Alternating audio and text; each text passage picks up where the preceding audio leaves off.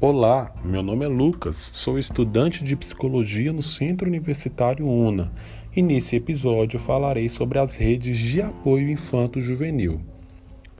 Depois de diversas campanhas, existem leis que estabelecem um sistema de garantia de direitos da criança e do adolescente vítima ou testemunho de violência, trazendo importantes inovações.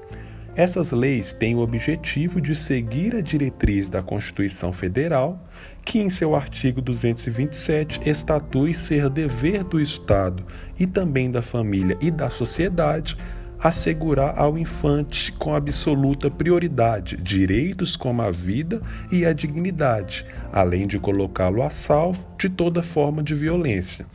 Em função dessas leis e de todas as campanhas feitas, existem alguns programas e redes de apoio que auxiliam na proteção dos adolescentes diante do bullying, e citarei algumas. Conselho Tutelar Criado em 1990 pelo Estatuto da Criança e do Adolescente, um dos objetivos principais dos conselhos tutelares é garantir os direitos da criança e do adolescente e possui também autonomia funcional, não sendo subordinado a qualquer outro órgão estatal. Quando o direito da criança e do adolescente está sendo violado ou ameaçado, o objetivo do Conselho Tutelar é protegê-los integralmente, assegurando-lhes direitos, educação, lazer, respeito e convivência familiar cabe a este órgão receber e acompanhar casos de crianças ou adolescentes que estejam com seus direitos ameaçados. Segundo o ECA, isso pode ocorrer por ação ou omissão do Estado e da sociedade, por falta, omissão ou abuso dos responsáveis, e por ação da própria criança ou adolescente. A partir de algumas dessas situações, o conselheiro encaminha o caso para os órgãos responsáveis que devem agir, garantindo os direitos. SUAS Sistema Único de Assistência Social é um sistema público que organiza os serviços de assistência social no Brasil.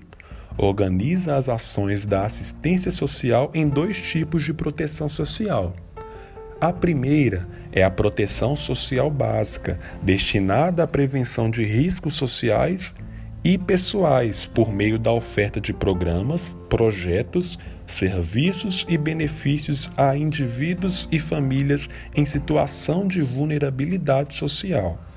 A segunda é a proteção social especial, destinada a famílias e indivíduos que já se encontram em situação de risco e que tiveram seus direitos violados por ocorrência de abandono, maus tratos, abuso sexual, uso de drogas, entre outros.